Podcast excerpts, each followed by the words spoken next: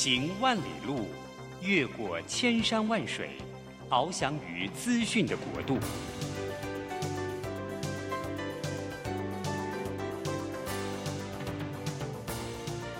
以全方位的视野，飞向更高更远的目标。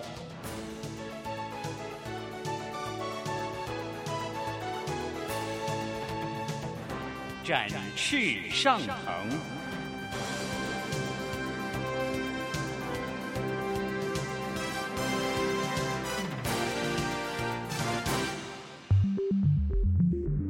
新冠疫情让世界变得不一样。工作职场、生活形态都在翻转变革，学习变成日常的必要必须。让俞国定每周为您搜寻、萃取一本国外热门新书，与你在空中分享。俞国定制作主持，愉快读好书。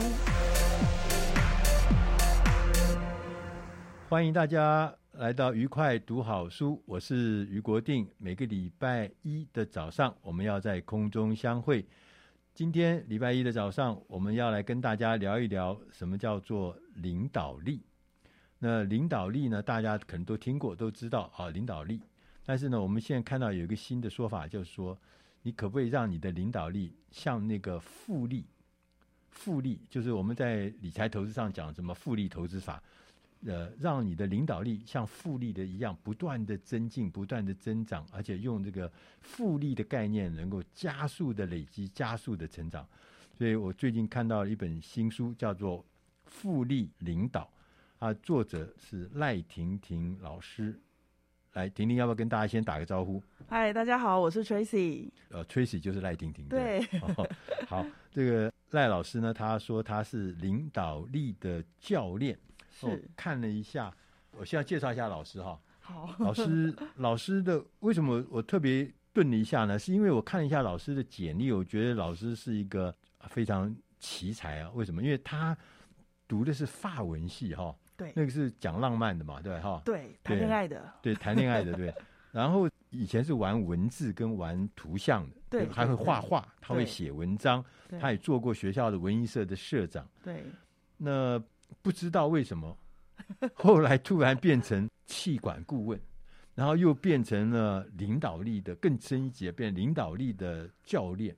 老师要不要讲一下你的这个人生的这个历程，好不好？这个就无心插柳啊，我骨子里其实还是文青魂啦，啊、所以有时候在商业世界里面会有一些跟别人看起来不太一样的做法，啊、可能就是因为我骨子里的那种。天真、天真、任性、浪漫情怀，这样，嗯，所以你就转换。哎，这个对这个很多人来讲哦，这个转换这件事情啊，其实是很、很、很困难的。是为什么呢？困难就是说，呃，第一个，我我常常听到有些人讲，就是说啊，我是学这个的，然后所以我的，比如说我是学文的。所以我的范围呢，好像是被局限的。嗯嗯。然后呢，我因为啊没有贵人来带领我，嗯、我没有这个好的机会给我，就没有好的机会。所以我的人生呢，充满了这个挫折跟黑暗、灰灰色地带或或黑色黑暗期啊。他觉得就是因为我的人生哈、哦、缺乏贵人，嗯、缺乏机会。嗯嗯嗯。可是我在这本书里面第一章第一节我就看到。说要成为自己的贵人，对。哎，老师，这件事情很重要。嗯，我觉得可能就是也是没有办法产生出来的办法吧。就是 如果你想要成就一些事情，但是你身边没有啊、呃，你知道。呃，明显的资源，你就是只好自己把它生出来嘛，这样。那资源有时候是可能是金钱，有时候可能是人，有时候可能……那我就觉得说，反正靠山山倒，靠人人倒，不如就靠自己吧。所以我比较相信，我比较不会去看我没有什么，我比较会去想我想要什么。好，那我至于我的想要，我还缺什么？那那个缺的，我就会想办法把它生出来。然后呢，就就就就把自己呃茁壮，对对对，成长。成熟茁壮，对，把自己变成自己的贵人，是啊，可能去比那个去追求什么贵人更重要，对不对？对我，我，我，我，我比较年轻的时候也是想说，嗯、比如说我常听到一一一种话叫做人脉，人脉有没有？对，然后我就会觉得说，天哪，我脑子里真的没有人脉这两个字，就是人脉也要人家理你才叫做你是他的朋友，对不对？所以我自己比较相信说，如果我可以对某些人创造，我对他是有价值的，嗯，他就会，你知道吗？不是我们抱着呃有朝一日他可以还我这个 favor 的这种心情，但是是我觉得你一直想要，一直想要怎么样能够协助他达到他想要的，那这样子，如果有一天我们真的有有有有需要帮忙的，这些人就是会突然蹦出来，就是会。就是我们的资源，这可能是一个重要的观念。嗯、就是说，我也听过很多的呃，有些人就在抱怨说：“哎，我为什么机会这么少？因为我没有人脉。”对。那为什么如果我我是谁谁谁的话，我就可能会怎么样怎么样？但我们事实上发现，老师刚讲的，第一个你要变成自己的贵人，而在这个过程中啊，很多的人脉跟很多的机会是因小。而慢慢的茁壮长累积长大，对不对？对对对，就是说你不会一步登天。是，你现在小的事情先把它做好、做完、做更完整的话，那有可能你才会出现比较大的机会。我我真心觉得成为自己的贵人是，这当然是我们后来去呃体会出来的道理。可是。这整个过程中，整个职涯或整个成长过程中，我觉得我一直有做到这件事，就是说，假设你自己是个三十分的人，你只能解决三十分的事情，那这样子你周遭会看得懂你三十分的事情的人就会靠近你嘛。可是当你能够解决五十分的事情或九十分的事情的时候，那九十分的人就会因为就会看见你，就会看见你，那就会给你九十分的机会。对，九十分的难度，哦、那你能够你知道磨几次之后，你就会有九十分的能力，嗯、然后九十分懂得九十分的局的人就会认识你。对，所以说，玩更好玩的 game，所以说，变成自己的贵人，其实就是希望自己不断的更茁壮嘛。是是是是是，你先不要放弃自己，嗯、你先不要设地自限嘛。对，哦，就像那个书上写说，别让你的过去绑架你的未来。是是。哦，我讲讲到这一段的时候，就不禁悲从中来了，就是对啊，因为什么样呢？就是嗯、呃，像我的话，我自己从小因为读书读的。不是很快乐嘛，哈，就不喜欢读书嘛，所以说常常被人家责备，所以我就到最后，我发觉我自己就我认为我自己是一个失败者。哦，我年轻的时候曾经啦，就说我读书的，因为常常考试也考不好嘛，老师也责备啊，家里面也不喜欢你，所以我就常常被那个过去我那个失败的成绩绑架。嗯嗯，我认为我是一个失败者，所以我只能做一些大人不喜欢、老师不喜爱的那种事情。嗯嗯，对啊，这这就是刚讲的说。别让你的过去绑架你的未来。未来，对，是不是这样子？嗯，我觉得就是可能人都有一些，你说是惯性或者是什么，就是有些人他会选择往回看，就是往没有看，对，或者是往过去怎样又怎样看。然后我觉得我可能会比较有意识的选择往未来看，往我想要什么看，就是。我觉得光是一个这个出发点选择的角度的，就是眼睛看向哪里，这就已经会决定你生出来的行动，或者是你生出来的结果是什么了，就有差别。所以第一个要成为贵人，第二个要别让过去的自己就是选择你看向哪里，看向过去还是看向未来？对，对。那这书里面呢，除了讲到这两件事情啊，其实他还讲到说，你还要自律，嗯，对不对？嗯，而且不要小看自己。对，自律这也很难的事哎。很难，真的很难。所以我觉得，呃，我我嗯，我觉得有些人其实不管是年轻人或者是资深一点的人，都有好像有个习惯哈，我就觉得说我是来做大事的，我想要成就一番轰轰烈烈的什么事情这样。但是其实大事不过就是拆解成三十八项或三百八十项小事情，啊，那你是不是能够静下心来，好好的磨自己？是不是能够把这三十八件小事情都做到位？是。那当你三十八件小事情都都做得到的话，你就不会依赖，你就比较不需要，因为没有谁出现或没有什么资源出现，就导致于你无法做成某一件你很想要做的事情。所以我觉得是这种这种静下心来做小事，也是需要一种自律，也是一种自律。这样。老师，你是自律的人吗？我是啊，这说起来有点尴尬。工作上是，但是体重，你知道，减肥是我一辈子的课题，体重上就不是。哦，所以说自律这件事情也会。不同的领域会有不同的态度，我就必须要说啊，对啊，我觉得减肥这件事情真的是我的罩门这样子。可是，在工作上，我倒是蛮自。基本 even 写这本书，我也是蛮，我就是那时候五月十五就是升三级嘛，然后我就想说，我要开始为这个梦想做一点什么事情，这样，所以我就呃五月十五到五月三十一，我就定下一个这个目标，说每天我要写五千字，所以两个礼拜我就写完七万字。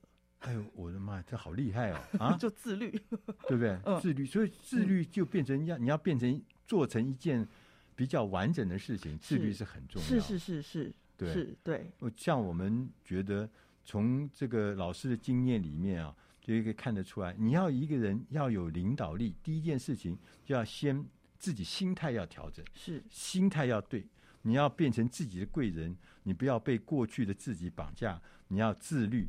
而且呢，你千万不要小看自己，嗯，不要看轻自己。我们要进点音乐，我们下一个单元，我们再来跟老师来聊聊，赖婷颖老师来聊一聊他这本书的书名，什么叫做复利领导？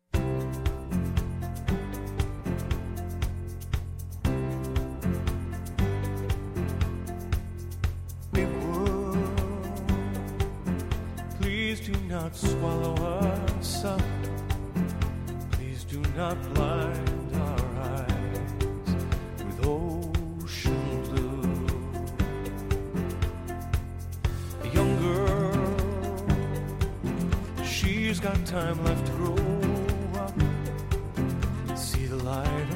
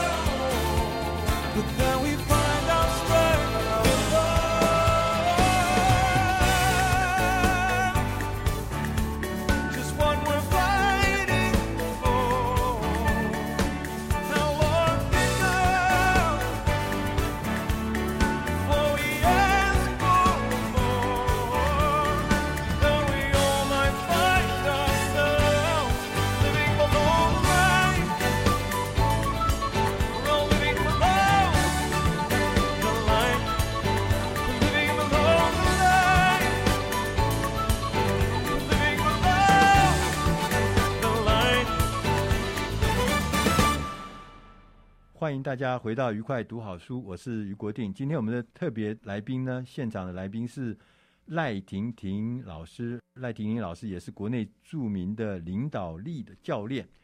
他在最近提出了一个概念，叫做复利领导啊，复利。这个我们只有在这个投资理财的单元才会讲到复利的概念，就没想到在领导这一块也有复利。所以老师解释一下，什么叫复利领导？就是我觉得应该把复利跟领导拆开来看呐、啊。就我这个这本书想要表达的是，嗯、呃，这两个概其实是两个概念这样子。对对，那一个是还是相信复利的力量，就是你每天做的小事情，比你长时间要做的大事情重要的多，重要且真实的多。所以你只要每天确定自己是在前进的，随着时间的堆叠，它一定能够产生给你一些力量。那呃，我就会觉得没错没错，老师说的完全正确，就是很多人都只把它运用在所谓的理财上面，但是事实上，我觉得领导就是这么一回事啊，就是你今天多做一点聆听，或者是明天多做一点时间管理，做久了你的手感就会出来，你就会比一般的领导人更会聆听，或是更会时间管理，久而久之，你就会有力量，你就可以做出怎么讲自己跟别人的差异化。我觉得你讲的很重要。就如果说我假设我每天多做百分之一啊，对，就是我今天比昨天多百分之一，对，那是没有多多少嘛。对。但是如果说按照这个概念复利的概念的话，一点零一的三百六十五天的话，对，你每天都成长一点点，一点点，对，只有零点一，对，零点零一哦，对，对，零点零一百分之一嘛，零点零一。但是三百六十五天之后，你会变成三十七点八。对，跟你每天不做一点乘以三百六十五之后，它就会有很可怕的。那每天我少做一点，对，就是说，譬如说我今天是一，我明天就做零点九九，少了零点零一，看起来没差多少，看起来没什么，对。但是三百六十五天之后，你就只剩下零点零三。连一都没有，是零点零三，趋近于零了嘛？对，更别说如果是不止一年，如果你是这样子做三年、五年、十年的话，那个差异就非常巨大。所以说，这复利的概念就在领导这个管理上面，就可以看出复利的那个力量。每天只是多做一点，刚刚讲的说简单的事情，是小的事情，是你不要去做什么伟大的事情，对，就是每天做那个简单的事情，重复的做。接着就会有巨大的力量，是是哦，是。所以其实从换个角度来看，你如果有一个大的计划，你把它切割成小小块的话，对，然后每天来做一点，做一点，多一点，多一点。其实时间到的时候，你就会完成你自己都想不到的，怎么会有这么大的成果？就每天做一点，你回头看，就说，哎，我已经走了这么远，然后不小心这个案子就结束了，就做到了，这样。对呀、啊，对对，嗯。所以说，千万不要轻忽哈。第一件事情就是千万不要轻忽。那个简单的事情，对，把它做好，对，而且是不断的重复的做，嗯，对，嗯、不要因为它小事你就看不起啊。我们都做大事的人啊，我们都都做做大案子的人，结果后来反而不容易有明显的成果哈。是，这就是老师这本书的关键嘛哈。嗯嗯嗯。老师这里面有几句话，我就觉得我看了我就觉得好棒。嗯、他说，成为领袖和做自己是同义词，是同一件事，对啊。这个是一个简单但是又困难的事，就像我们刚刚讲的，你心态上要自律，不要被未来绑架，要看重自己，不要小看自己，嗯、然后要把自己变成自己的贵人，而不要天天在那边依靠期待别人天上出现 天上 掉下来的礼物或什么，这是不容易的，对哈？对，那所以。老师在这一块的还特别讲说，你能解决多大的麻烦哈，就决定你能玩多大的 game，对，多大的游戏。对，我觉得这真的是很重要。那老师在后面呢，又有一篇他有讲到说，组织就除了个人以外，就要讲到组织了哈。组织存在的目的啊，是要平凡的人，让平凡的人能够做不平凡的事。对，我看了这个也很感动。哦，我我这真的也很想很想分享，因为我我协助很多那个所谓创办人或老板，对，或主管啊，不一定是老板，做这个叫就是协助他们做领导力教练嘛，哈。然后我常常感受到一种情绪，对，什么意思呢？就是他们很嫌弃他的团队，就是会口气里的那个嫌弃感藏不住。那我自己后来就是经过这么多年的这种对话，我自己有发现他们有个。可能有一个这个叫惯性或者是习惯，就是说他们自己可能是九十分的人，比如说学校也好，可能家里资源也不错，不知道，然后就是是九十分的人，然后一毕业一毕业就就开公司了，对，然后就一路当老板这样，对，所以他们不懂。或看不起这件事情，就这样想，就这么简单的事情，为什么你们做不到呢？好，他们不理解六十分的人或七十分的人的世界，那他们的沮丧感来自于他身边，他觉得，因为他自己觉得自己是九十分，他身边永远看不到那么多九十分的人，可这很正常啊，因为九十分的人都自己去当老板啦，他为什么要跑来报告给你呢？所以我觉得领导者是好的，领导者是你懂得。运用一群七十分的人做出九十分的事情，你要懂得，这才是我们的功力嘛。不然九十分的把事情做好是应该的，好不好？跟你一点关系都没有。对，所以我觉得这个是要体悟到的，是如何使七十分的人透过我们的机制的设计，或是我们的领导，能够做到九十分的标准。就是就是很好的事。所以，但是也是另外的有挑战在这里面。嗯嗯嗯，就是说你怎么让你的一个平凡的一个人构成的一个平凡的组织，嗯嗯，创造了不平凡的成就。嗯，就说起来很容易，是，那做起来很真难。嗯，如果再加上老板又看不起这个团队，说你们这一群傻蛋，你们这群乌合之众。那那那那这个怎么可能会做成大事呢？嗯，老师这里面他提到了几个事情啊，我也跟大家来念一念，看看你有没有这种感觉 啊。例如说，管理硬的目标，嗯嗯，硬目标就有很多那个呃，我们在公司里面做，假设我是一个主管的话，有有时候有很很大的那个压力的目标啊。譬如说，我们在在一家公司，那，这个我前几天去参加一个股东会，是。那那公司呃，在最好的时机，但是它是亏本的。嗯，他做什么？现在最好的什么？就是做那个跟那个 COVID nineteen 有关的东西。他就是做 co 跟 COVID nineteen 有关的东西。可是这家公司竟然是去年赔了几千万，所以大家都跌破眼镜。就这就叫硬目标嘛，哈。对。那怎么管理呢？怎么管理这种硬目标？嗯、因为光是骂人没有用啊。嗯嗯，嗯。他天天都嫌他们下面的同仁笨啊，今天这呃做做不到。嗯。但是那结果就是做不到。嗯嗯嗯，我觉得，我觉得这两个听起来还是我我我都觉得说也不是有什么大道理，东西都很简单，只是看你愿不愿意，有没有办法持续的做下去。我觉得一目标有两个，第一个基本，这个我觉得是领导者的基本能力，叫做设计表格的能力跟。开会、主持会议的能力，你是不是能够把一对一或一对多的会议开的有效？那就是基本关键。可是很多老板不会开有效的会议的，就是会员，然后开会完结束之后都没有什么，都没有什么共识，这样没有什么行动方案。所以第一个基本管理一目标，第一个基本功就是设计表格跟主持会议的能力。然后另外一个叫做沟通嘛。这个是沟通，可是它还是有架构可言的啦，这样子。然后第二个是，我觉得是滚动式修正。有时候大家太一厢情愿的，呃，抓着我们已经讲好的那种叫做啊、呃、行动方案不不不不想改，好像当初是花了多少时间或多少资源才做成的结果，呃、我们就得。捧着，或者是不要不要轻易乱动，但是现在的变化太剧烈，你就是要一直一直滚动式修正。所以，老板即便是对于硬目标很很清晰，可是中间的做法其实是要一直调、一直调、一直调的。那如果老板调的不够快，整个团队动的就会慢，就不容易达标。对对对。那在这书上还讲了一个，是说我们要创造张力啊，嗯，不要创造压力，对不对？嗯嗯。这个听起来觉得也是。呃，很有道理，可是很难，对吗？对呀、啊，对呀、啊，对，因为我看了很多主管都非常凶悍啊，嗯嗯，对不对？不断的给压力，不断的要求，不断的严厉的要求，对，就成果不一定出得来。对对，呃，我我我我我解释看，我说明看看我的理解，就是压力是由外而内，别人给我的，对、嗯，那张力是由内而外，是我自己想从我必须做的这件事情里面，呃。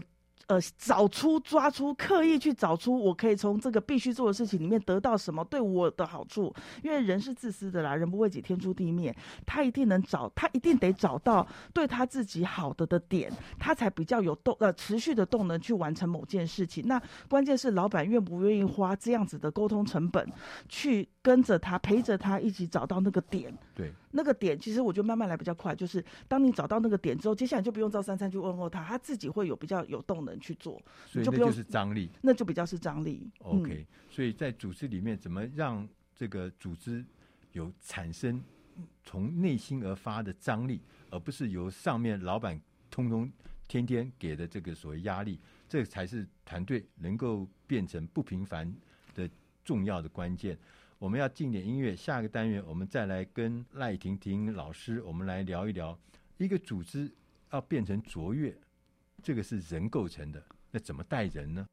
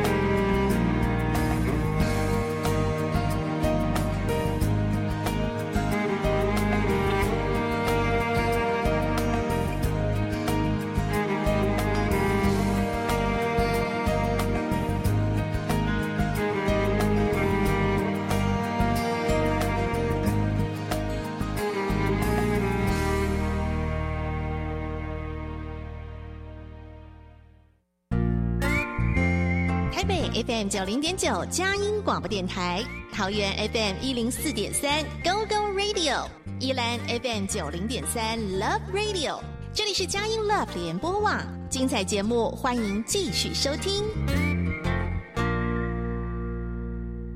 欢迎大家回到愉快读好书，我是于国定。今天我们的特别来宾是赖婷婷领导力的教练。呃，赖老师呢，刚跟我们前面他谈了说啊、我们要变成有领导力，第一个心态要正确啊，要对自己要有自律的能力，对自己要培养自己能变成自己的贵人，同时呢，能够不要小看自己，在做事的态度上面呢，你必须要要有很多的方法，而不是光是靠给压力啦，光是靠情绪啦，这是做不了大事的。那在这里面，我们就要想另外一件事情，就是说我们在领导力的过程中，组织里面是由人构成的，是。那人各式各样嘛，真的。对，乌合之众不是不是只有乌啊，还有白啊，什么各式各样的、啊，对不对？嗯、啊，就各式各样人住在这里面，我们常会碰到，嗯。呃，有一些其实有些困难，譬如说我们碰到有些同仁是怪咖型的，嗯，他就是在某一些方面他有非常强大的才气，才气，可是在这个可能在人际互动上面有非常大的障碍，对，啊，那像这种样子的事情，我们就会碰到。是，其实，在组织里面不只是这样的，比如说有的时候。呃，我出生上来变成一个小主管，嗯嗯，嗯，原来以前跟我一起吃饭的兄弟啊，嗯，啊，一起在那边批评老板的那个兄弟，突然现在我们有高低之分了，那怎么带领这些过去的老同事呢？对对啊，那过去我的丑态他都看过，对啊，我那个这个批评公司啊，讲一些呃歪七扭八的事情，他都知道，对，那这要怎么弄？譬如说，还有我们就说，我们还发觉组织里面啊，我升上来做主管哈，对。还有资深的人呐、啊，他经验比我丰富啊，他资历比我老啊，那要怎么带领他？像这样子的这个组织里面，我们碰到这样子的呃所谓的这个来自四面八方、背景各不一样的时候，作为一个新主管，嗯，怎么弄啊？这真的是很很很为难。所以我我举的例真的都很接地气，对不对？就是真真实情境，对，就是字字血泪，嗯，都要付出惨痛代价。我觉得很有趣哦，就是说有时候你刚升上来当主管的时候啊，然后有的人听到一种一种一一句话哈，会断片，就是哦。你换了位置就换了脑袋，然后我们整个人就走心，我们就觉得为了要证明我没有变，然后我就试图还要跟你，你知道手牵手上厕所啊，一起吃午饭这样子。我是手牵手上厕所，哎呦，这是女生了哈。反正就是说，我我会觉得其实没变才是有问题的啊，因为的确你的职责不同了。我还是回到我一开始的时候有提到的，就是你要往未来的。未来的角度看，公司现在把你扶上来当主管，一定有一些是你需要这个叫你需要满足的使命或者是任务。你光时间光想怎么样达到这些任务都来不及了。如果你纠结于过去的情感，被这样子的情感绑架的话，对方会更觉得可以拿这个情感来，可能不至于勒索，可是。你越介意，他越介意就对了。你越干脆的往前进，去看任务，去讨论我们接下来可以怎么办，他就会越快的跟着你往前看，就不会过度拘泥于过去的情绪、情感这样子。所以老师意思就是说，要翻脸跟翻书一样。我们可以好好沟通。对 对对对，对我我自己是公司还蛮可以切得开的来的人，就是说工作上我们可以讨论的非常的激烈，但是私底下不影响我跟你一起喝酒看电影啊这样子，所以我是我我是可以做到这样了。哦，嗯，这样子还可以，还可以。像那种怪咖怎么弄？就很有才气的人，对不对？对，很怪咖。哎，我也是血泪史，我以前也是贪图于对方的才气，然后就可是绩效一直做不到，或者是纪律一直很差，然后我就是因为太太恋战，把他干掉，没有干掉，就是舍不得。没有，就舍不得请他走，就是我的问题啊。可是因为我很年轻的时候就体会到这件事情对我自己领导力的那个信誉 credit 会造成的伤害很难救。所以我后来对于处理不适任，只要我觉得门呃门心，这叫什么？问心无愧，啊、对，扪心自问，自问无愧，就是我做到所有该做的教导或方法，各式各样的东西，我该做的都做了，可是还是无法使它呈现出这个组织所需要的绩效的话，其实我在这个说祝福他去别的地方发光发热的这个过程的纠结会比较就会比较少。哦，所以你还是要请他滚就对了，对不对？啊，对，好，呃，我的经验哈。我可以分享一点嘛哈，是，就是我觉得这些怪咖哈，嗯，其实他们的心里哈，嗯，都是很渴望是得到肯定，是是是，他之所以变怪咖，其中就是因为他没有得到那个成就感或者肯定，是，所以在他的那个最专长的那一块，是，我觉得主管要想办法、想方设法来让他那块得到成就感。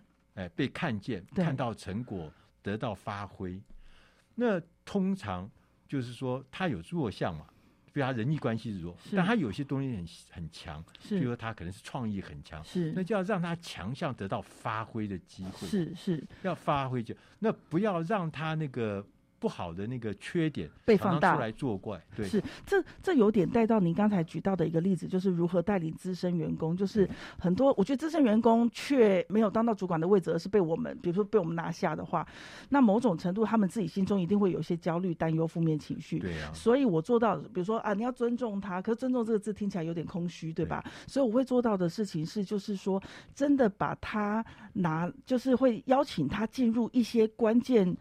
关键对话、关键决策，你就是真的把他带在，你说带在身，就把他邀请在那样子的场域当中，他就会真心觉得说啊，你是需要他的，你是尊重他的，其实就是真的不是只是口头尊重，而是把他 involve 到很多场合里面。其实让你的工作同仁能够分享，是那个成就感是很重要，是是，是，因为有很多的主管，尤其是新的主管，因为他自己该新上来。他其实很害怕自己的成就不够啦，自己的信心不够，所以他常常会看到有些主管是会抢功劳。嗯嗯嗯嗯，他不愿意跟他的属下来分享这个功劳，他总是就承担所有功劳都在他身上。这个不行。然后呢，另外一个是诿过，就是说所有的错都是有原因的，都是下面的。我不知道，都是下面做的这样。那事实上，在这样的过程中，你争功诿过的过程中，你是永远不会建立起你的地位的。没错，没错，没错。尤其像资深人员。你能够让他分享那个成就，让他有空间去完成一个独立的一个比较完整的事情，是是然后把这个成就是由由他来分享，是或由他来受到鼓励或者赞美的话，我觉得其实大家会知道，你不是来抢功劳，是你不是来给我压力，你不是来压榨我的，而是我们一起如果有个团队的。那感觉，我们会一起来创造一个以前从来没创造过的大的成就。嗯、对对、嗯嗯，那这些创成就，就像老师刚刚讲，那不是个人可以做的。是是，我就算我是一个新主管，我有九十分，但是你就是做九十分而已。是啊。但是我如果有十个员工，每个人做个七八十分，我们也许可以做个就是七十分，得十个人就七百分了。对对对，七百分八分，那绝对比一个人要厉害多。没错没错。所以。跟大家愿意跟大家分享成果，我觉得这可能是带着很重要的事情。没错，没错，就是懂得把光芒让出去。那、嗯、我们最后还有一点时间啊，要请问老师啊，如果我们要做到复利领导，嗯嗯，你觉得关键是什么？要做到复利领导的关键，我觉得是可以。或者你就讲这本书的，我最想传达的两个点，嗯、这样子好吗？好，可以可以可以。所以一个其实就是在他的那个我书上的背面，就是讲复利的这个这件事情，就是持续做不起眼的小事，终能创造你的差异化优势。就是我是相信人没有绝对优势，只有相对优势的啦。嗯、所以当你如果你够了解自己，掌握到自己的相对优势的话。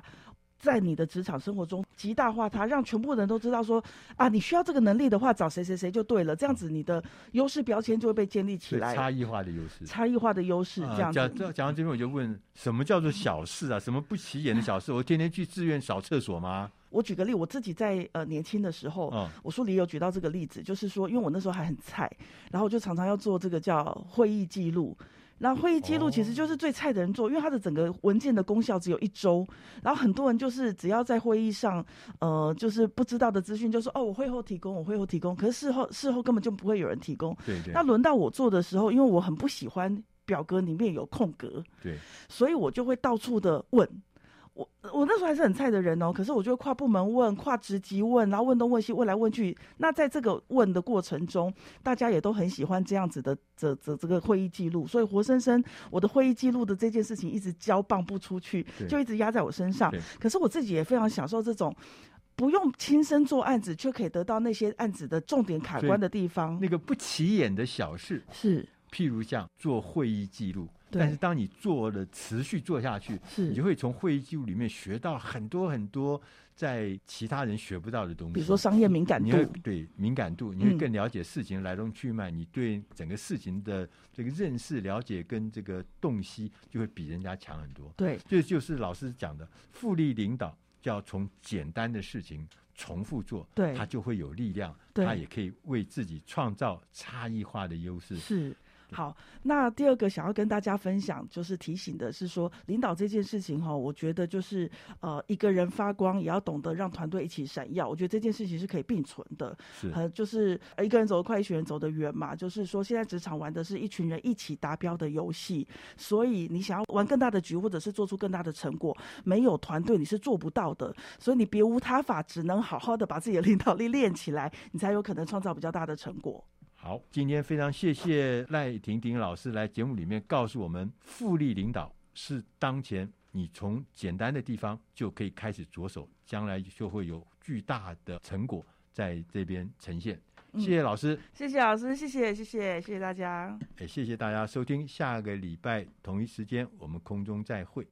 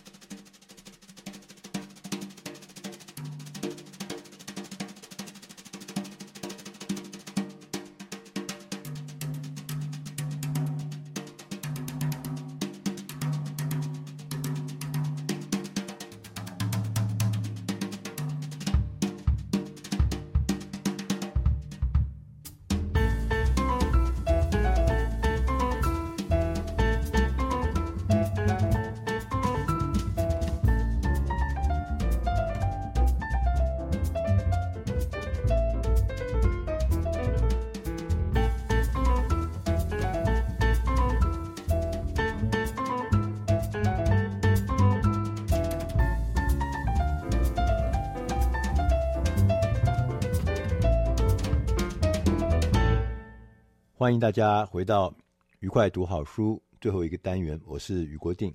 那这个礼拜我们为大家引进的这本书，英文的书名叫《Running Lean》，我们翻译成中文就是“既学既用”的精实执行。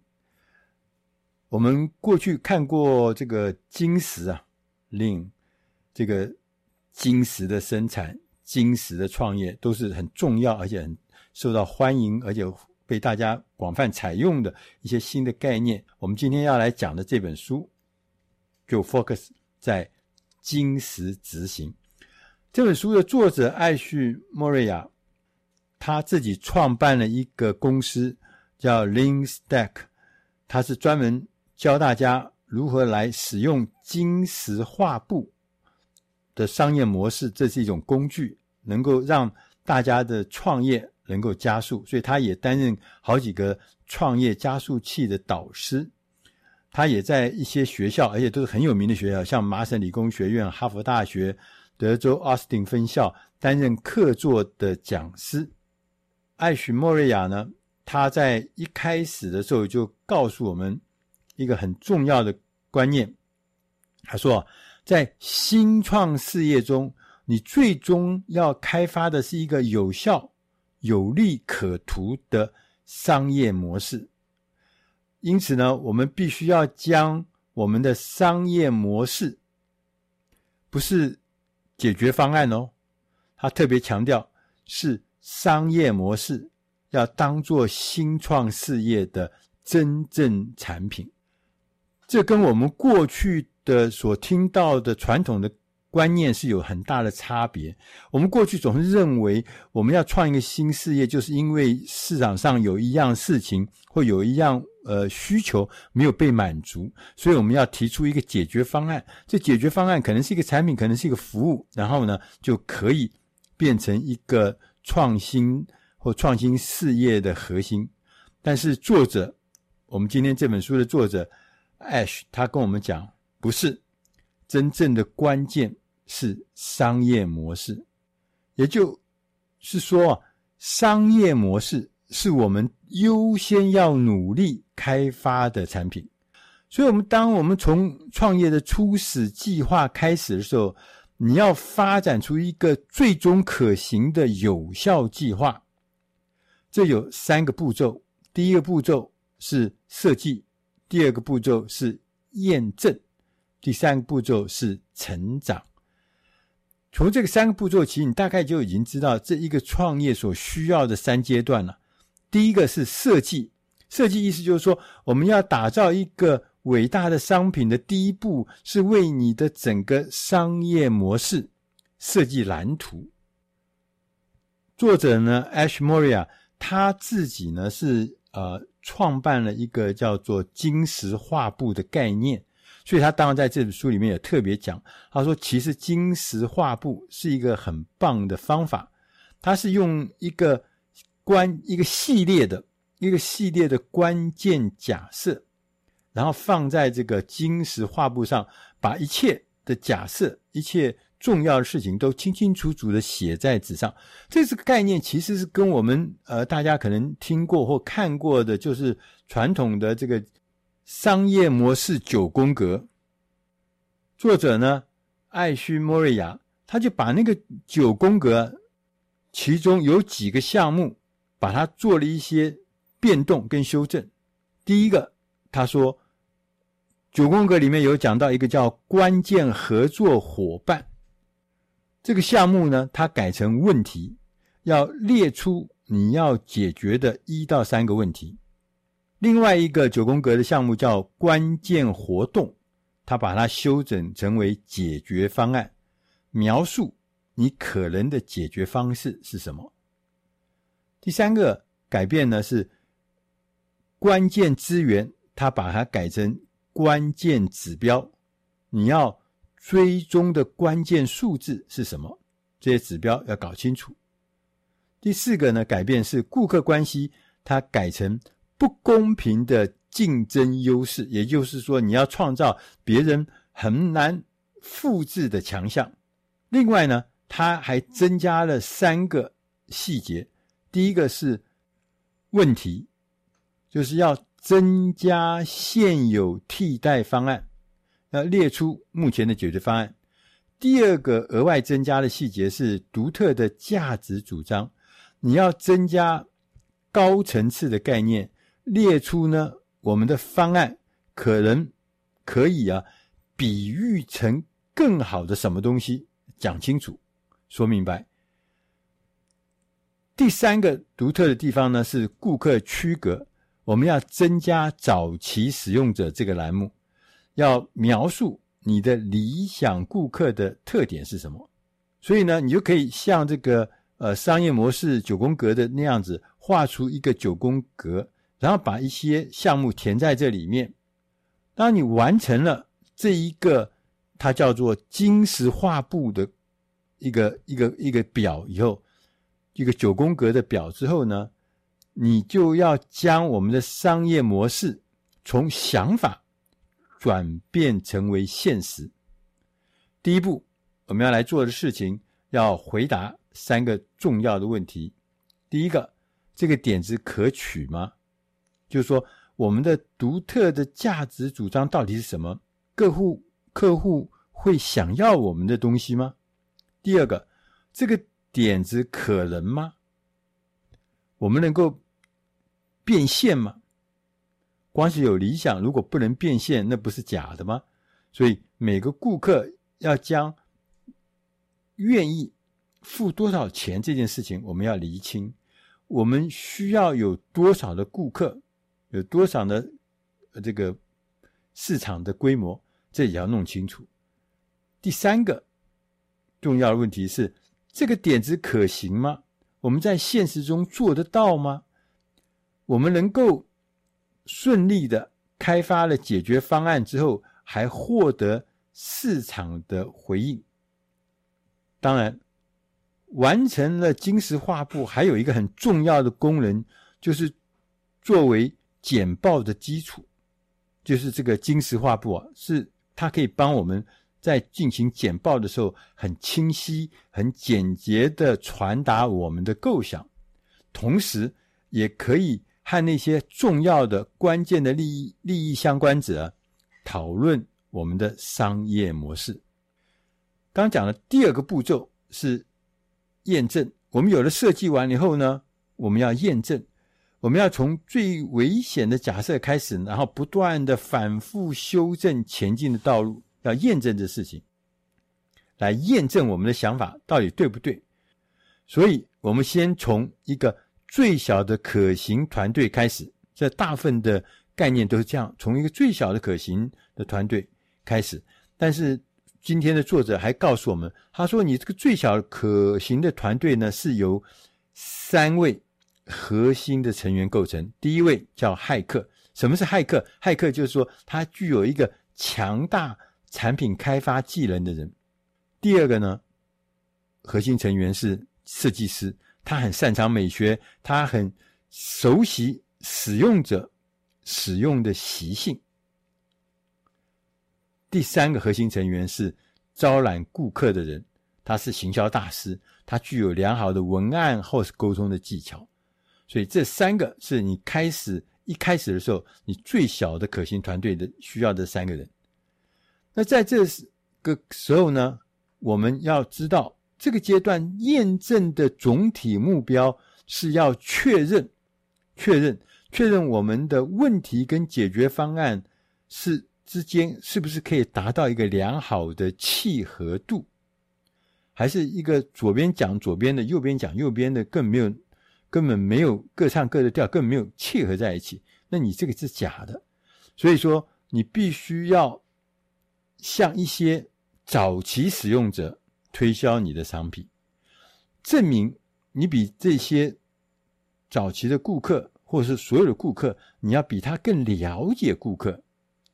你要让你的解决方案比竞争对手的更好，让你的顾客无法抗拒我们的提案。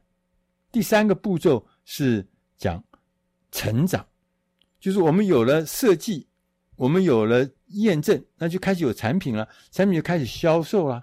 这个时候叫成长。那这个成长呢，从零开始往外成长的时候呢，第一个要开始产生抓客力。就达成一个有利可图而可持续的商业模式，两个是哦。你商业模式要有利可图，而且是可以持续活下去的。很多人呢都以为啊，我们得到解决方案之后呢，就以为这个工作大概已经完成了。其实你要记住哦，这本书特别强调，商业模式才是你真正的产品。所以你所做的一切。是为了要达成一个有利可图跟持续的商业模式，这个重要，所以多讲了几次。所以，当我们确认我们的问题跟我们的解决方案能够有很好，两者之间有很好的契合度之后，你接着呢，你就可以开始推出第一个产品，并且呢，采取这个分阶段推出不同。版本的策略，就小范围的来测试你的模式，啊，反复的修正、迭代的进行这个修正工作，然后最后呢，达到优化我们产品跟市场的契合度，开始呢就会产生抓客力。